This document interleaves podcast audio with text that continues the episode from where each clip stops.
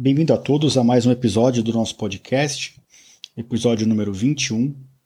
E no episódio de hoje eu vou abordar um tema muito frequente também na, nas redes sociais e no nosso consultório do urologista, que é a incontinência urinária feminina, né, a perda de urina que compromete tanto a qualidade de vida nas mulheres.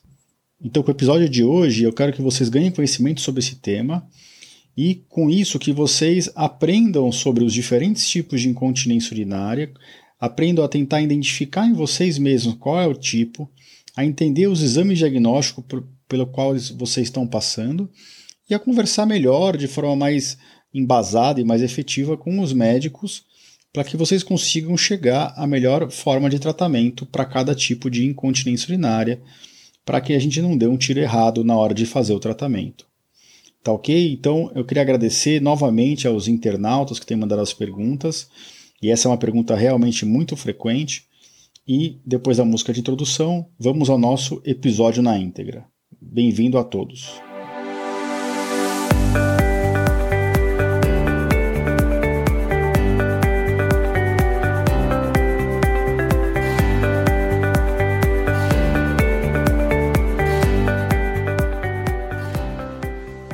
Bem-vindos ao podcast Conversa Aberta com o Urologista.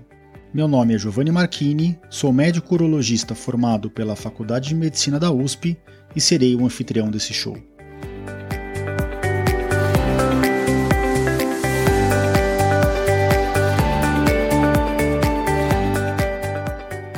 Nesse podcast, queremos compartilhar conhecimento confiável e de qualidade sobre saúde com um formato único e inovador e sempre com o foco no paciente, nós vamos esclarecer as suas dúvidas, trazendo todos os ângulos das situações vivenciadas no dia a dia da urologia.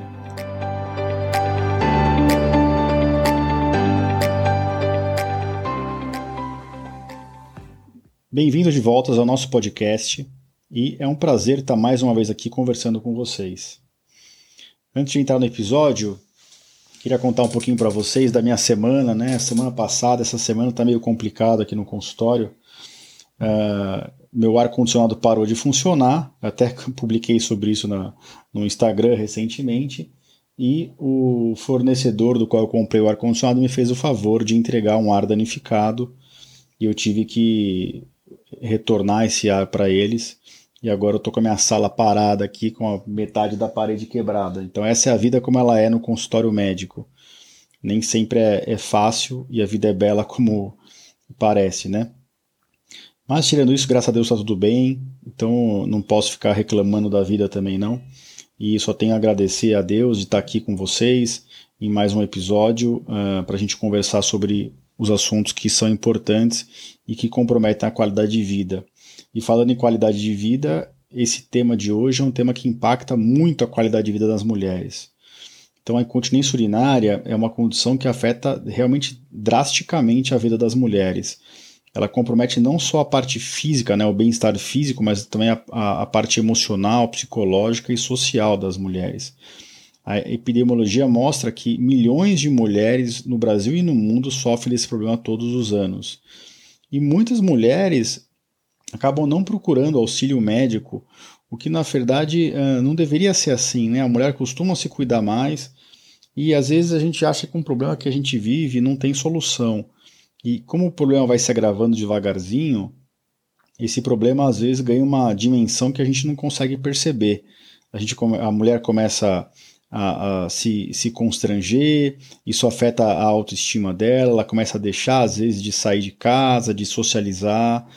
É, lógico que não nessa fase do Covid que a gente está, mas mesmo antes da pandemia, as mulheres, a mulher com incontinência urinária, às vezes ela tem medo de ficar se cheirando com urina, né? Ela se sente meio úmida. É, é lógico que isso pode acontecer com os homens também, mas hoje no episódio de hoje eu vou falar basicamente de mulheres, tá? Isso também pode influenciar na relação com o parceiro, às vezes a, a mulher tem uh, de, uh, medo de perder urina no, no momento do ato sexual. Quem, quem já teve esse problema, né, que a gente vive é bem de perto aqui no consultório, sabe do que eu estou falando e, e o que vocês têm que entender é que isso não é normal e que isso não precisa ser assim, tá ok? Para todas essas situações, existe uma forma de uh, buscar uma, melhor na, uma melhora na qualidade de vida e um tratamento. Tá ok? Mas antes de falar do tratamento, né, eu queria falar um pouquinho de vocês, para vocês, de, algum, de alguns detalhes, tá? Como que é o raciocínio do, do médico urologista quando ele recebe uma mulher com incontinência urinária? E por que, que esse raciocínio é assim? Então, a incontinência urinária ela pode ser basicamente dividida em três tipos, tá bom? Aquela mais famosa que todo mundo ouve falar, da mulher que perde urina quando tosse, quando espirra, ou quando dá risada, ou quando faz algum exercício, carrega uma caixa, por exemplo, carrega uma, uma sacola mais pesada. Essa incontinência urinária que a gente chama de esforço, né? Incontinência, é uma incontinência, uma perda involuntária da urina é, no momento de esforço, de, de, de força com a barriga, de prensa abdominal. É, existem situações mais graves e que até leves movimentos, como se levantar de uma cadeira, pode, pode levar à perda de urina. Isso é uma incontinência urinária de esforço num grau até mais elevado. Tá ok? Então, essa é a incontinência urinária clássica que a maior parte das mulheres tem. É, o principal fator de risco é a gravidez, independente do tipo de parto. Mas parto normal ainda aumenta ainda mais o risco. Mas a gente trata mulheres com incontinência urinária de esforço que nunca tiveram filhos. Tá? Então, o que acontece? Quando a mulher começa a parar de ter vida social por causa disso, né? Tem que, tem que ficar evitando dar risada, imagina, numa época que a pessoa está gripada, está espirrando, é, isso se agrava ainda mais. Então, imagina a complicação. E a mulher começa a usar forros, proteções, né? Às vezes uma, uma, duas, três por dia, quatro por dia, cinco por dia. Às vezes só absorventes pequenos, às vezes até precisa usar fralda. Então, uh, isso realmente é uma situação que dificulta muito o dia a dia das mulheres. E mais uma vez, eu reitero aqui, não precisa ser assim, tá ok? Agora, essa incontinência não é a única que existe, né? Existe um segundo grande grupo de incontinência, que a gente chama de incontinência urinária de urgência. Como é que é esse tipo? É, é aquela mulher que está parada, está tranquila, sem fazer nenhum esforço, e de repente ela sente uma urgência para sair correndo para urinar. É como se a bexiga contraísse, e realmente é isso que acontece geralmente. A bexiga se contrai de forma rápida, involuntária, sem é, antes da hora, e é, é, gera essa sensação de vontade iminente e intensa de urinar. E em graus avançados, não dá tempo de chegar no banheiro. A mulher acaba perdendo urina. E é uma situação até mais complicada do que a incontinência urinária de esforço, porque ela é totalmente imprevisível, né? Você pode estar quietinho no seu canto, lendo um livro, uh, assistindo uma TV e de repente vem aquela vontade absurda de sair correndo para ir no banheiro e se às vezes se não for no banheiro na hora, uh, perde a urina. O terceiro tipo de incontinência urinária, na verdade, é a incontinência urinária mista, que é uma mistura, tem um pouquinho de cada uma dessas duas. E também não é um tipo de incontinência uh, raro. Tá? Às vezes a incontinência urinária de esforço vem acompanhado um pouco de urgência. Tá? E por que, que a gente divide as incontinências urinárias assim? Primeiro, porque elas têm causas totalmente diferentes. E segundo e mais importante, porque o tratamento muda e muda radicalmente de um tipo para o outro. E é isso que eu sempre faço questão de orientar no consultório. Às vezes a mulher com incontinência urinária de urgência vem aqui em consulta achando que tem que fazer uma cirurgia ou que fisioterapia vai resolver 100% o problema. E uh, muitas vezes, se o médico não for criterioso, ele acaba colocando o paciente numa enrascada, tá? Porque tem, tem incontinência urinária que é de tratar com fisioterapia e cirurgia, e tem incontinência urinária que é de tratar com medicação. Mas antes de passar para o tratamento, eu queria falar um pouquinho para vocês sobre a bexiga baixa. Né? Isso é, uma, é, um diagnóstico diferencial. E muitas vezes as pessoas se confundem, né? começa a perder urina e acha que a bexiga está baixa. São, são problemas, são situações totalmente é, diferentes, tá bom? Bexiga baixa, na verdade, é o um nome leigo, né, o um nome é, cultural que se deu para os prolapsos, né? Quando a bexiga, no caso da bexiga baixa, ela se, se joga para dentro da, da, do, da vagina, né?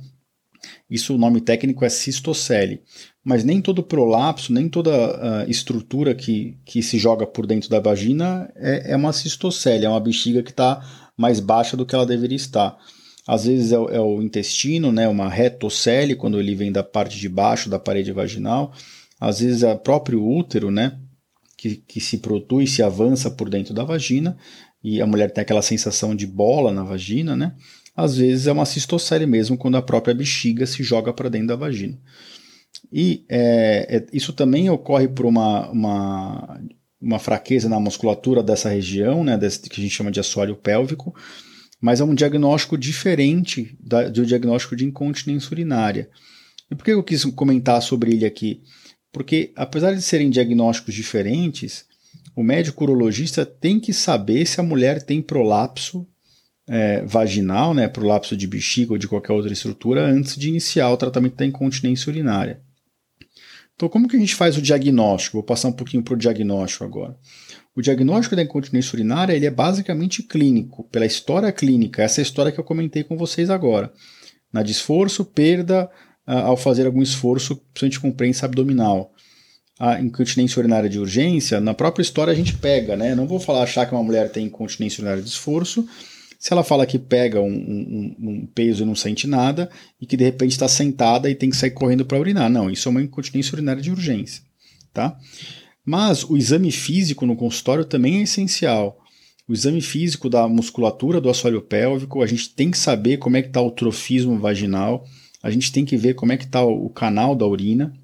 Existe um teste que é um teste bem antigo, chama teste do cotonete.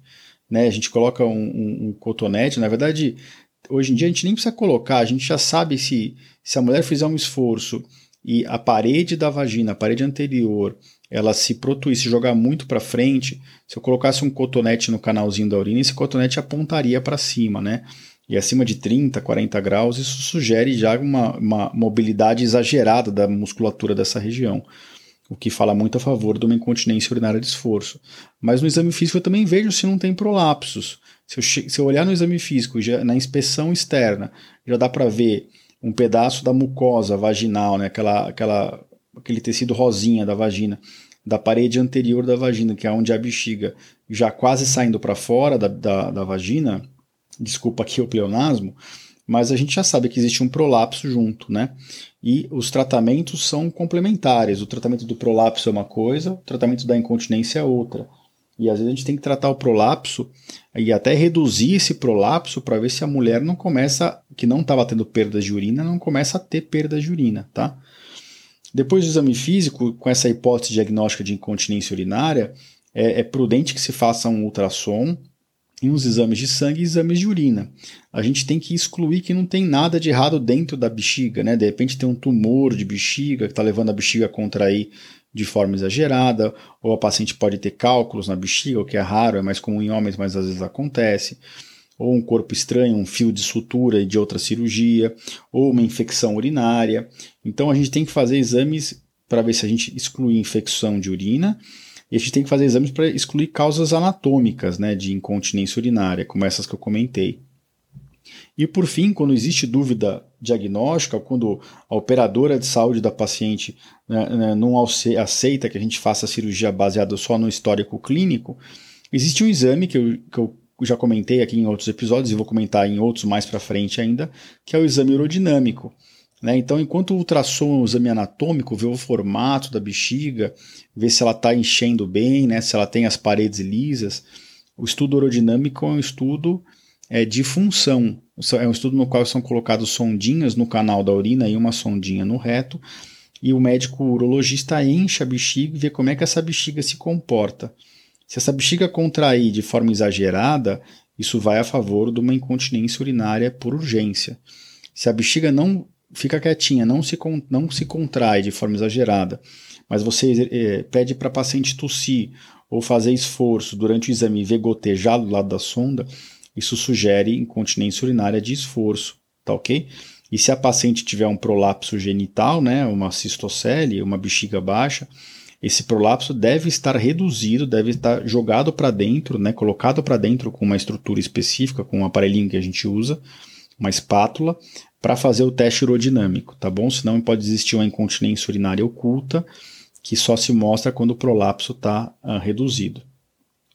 Tá certo? Então, esse, essa é a forma mais prática de se fazer o diagnóstico. Exame clínico, exame físico e alguns exames complementares. Exame de urina para escolher infecção, ultrassom para excluir alterações anatômicas e estudo urodinâmico para se demonstrar de forma funcional da bexiga uh, se, se existe mesmo a incontinência urinária. Existem situações em que a, a, paciente claramente tem perda urinária e na hora da urodinâmica uh, isso não se, se evidencia. Então são casos mais leves às vezes, ou são casos em que naquele dia, uh, por, um, por um acaso, o paciente estava com exame mais ou menos normal. Lembrar que a urodinâmica é uma fotografia de como está o funcionamento da bexiga naquele dia, não necessariamente como é todos os dias na vida daquele paciente. Tá certo? Então vamos passar rapidamente agora para o tratamento. E eu vou dividir o tratamento aqui em dois grandes grupos, né? Então, como é que você faz o tratamento de uma incontinência urinária de esforço? Como a causa principal é uma fraqueza, é uma hipermobilidade da musculatura do assoalho pélvico, o tratamento uh, da incontinência urinária de esforço se baseia inicialmente em medidas clínicas de fisioterapia para fortalecimento dessa região e algumas medidas uh, comportamentais, por exemplo, uh, evitar líquido em momentos em que isso não é necessário, aumentar a frequência das micções, porque quanto mais cheia a bexiga, maior a pressão dentro dela e maior a chance de você perder urina. Então, se você aumenta a frequência das micções, você está diminuindo a pressão dentro da bexiga, porque ela nunca está ficando muito cheia, tá? Além disso, a gente não pode esquecer, esquecer de tratar outras situações que também favorecem a incontinência urinária de esforço, como a obstipação, né, o intestino preso, o diabetes, a obesidade, né, perda de peso, exercício físico tá tá, tá, faz parte do tratamento de todas as causas. Tá? Mas a fisioterapia do assoalho pélvico é o principal pilar aí. E uh, tem vários fisioterapeutas né, que seguem a gente no Instagram e sempre comenta os nossos posts sobre isso. O trabalho de, desse profissional é essencial e às vezes é, isso impede que a paciente evolua para uma cirurgia. É lógico que depende também da dedicação do paciente. É como qualquer tipo de musculação, é, o paciente tem que aprender os exercícios, replicar em casa e uh, existe um grande aumento da qualidade de vida, fortalecimento da região, melhora inclusive o desempenho sexual e às vezes a paciente com isso resolve o problema dela, diminui o número de forros, é, melhora em, em, de forma bem importante as perdas, tá? Agora, quando tudo isso foi feito e falhou, a gente tem grande liberdade de indicar a cirurgia para incontinência urinária de esforço, que a gente chama de sling, né? Que é uma telinha que a gente coloca, é uma cirurgia muito pouco invasiva, é uma a paciente é, recebe uma anestesia geral ou uma hack, a gente deixa a paciente sondada, geralmente durante a cirurgia, e a gente faz uma incisão no canal, é, em cima do, do canal da urina por dentro da vagina, uma incisão que não dá nem para ver, e a gente inclui uma telinha ali que dá uma sustentação para essa região na parte média desse canal. E isso é, chama sling. Tem vários tipos no mercado e todos eles funcionam super bem, com baixíssimo índice de complicação e altíssima chance de sucesso mais de 90, 95% de chance de sucesso. E a paciente em menos de 24 horas vai para casa, fica um pouquinho em repouso e depois a, a, a resposta na qualidade de vida é algo sensacional e eu tenho grande liberdade para indicar isso. Lógico que eu nunca pulo etapas, né? A fisioterapia vem antes, mas a gente faz isso com grande frequência no consultório. Então eu falei um pouquinho para vocês da incontinência urinária de esforço, né? Agora qual que é o tratamento da incontinência urinária uh, de urgência? Então imagina, é uma, é uma contração exagerada da bexiga da mulher que está levando essa incontinência. Se eu oferecer mais resistência ainda à saída de urina, que é o que eu faço com o sling, nessa cirurgia que eu acabei de, de descrever, é capaz até de eu piorar o esvaziamento da bexiga dessa mulher e de agravar a incontinência urinária de urgência. É por isso que é tão importante a gente diferenciar os dois tipos de tratamento, de incontinência de tratamento. Então, para incontinência urinária de urgência, primeira coisa a gente tem que entender a causa, né? O que é uma doença neurológica que está causando aquilo? É um diabetes? É um trauma na medula? É um AVC? Ou então é um exagero em algum tipo de medicação? Ou uma coisa muito comum que eu vejo no consultório é o exagero no café, né? Então, o café faz contrair a musculatura da bexiga de forma é, reflexa. Então, diminuir o consumo de café também pode ajudar nisso. Mas depois que a gente excluiu tudo isso, a gente passa para medidas comportamentais, muito parecidas com a de esforço. A gente pode fazer fisioterapia, mas aqui não, não tem um papel tão grande quanto na de esforço. A gente também encurta os intervalos entre as micções, também evita exagerar nos líquidos. Controle do diabetes, da obesidade também é essencial.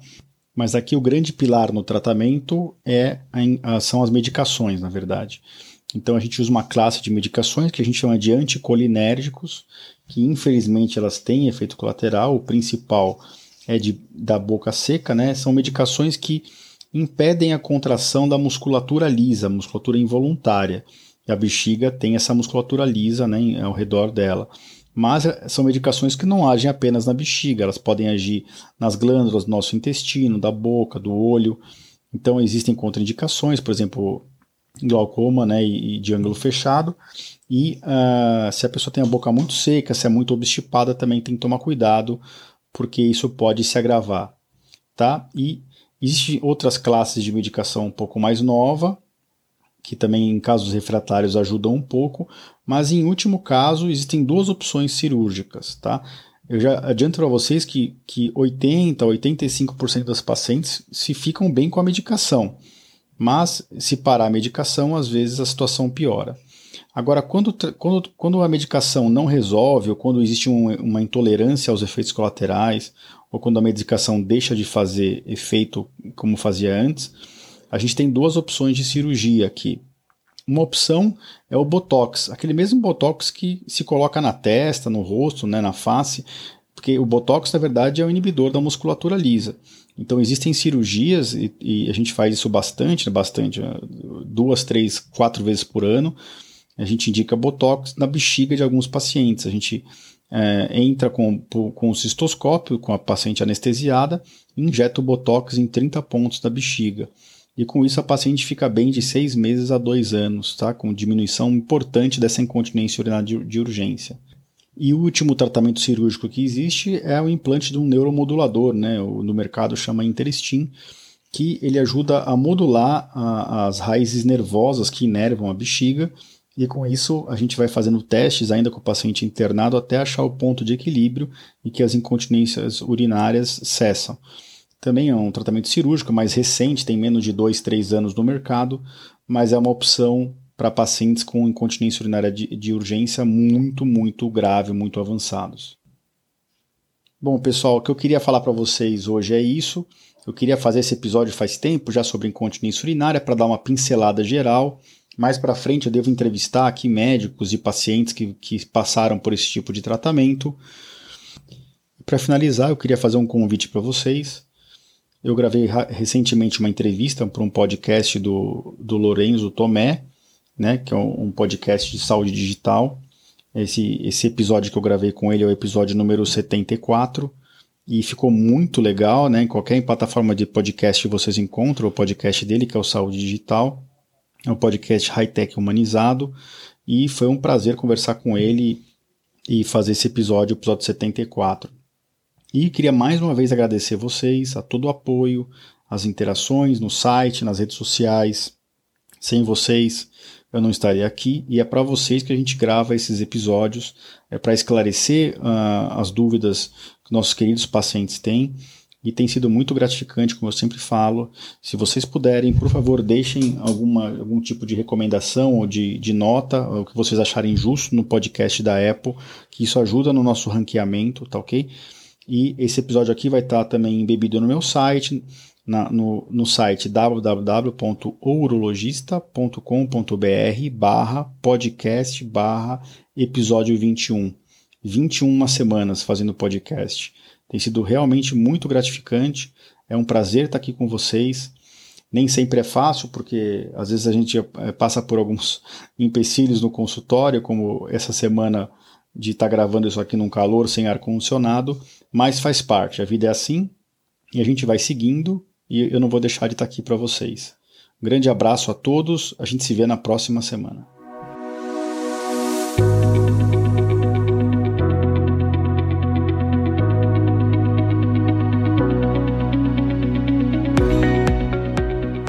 você ouviu a mais um episódio do podcast Conversa Aberta com o Urologista.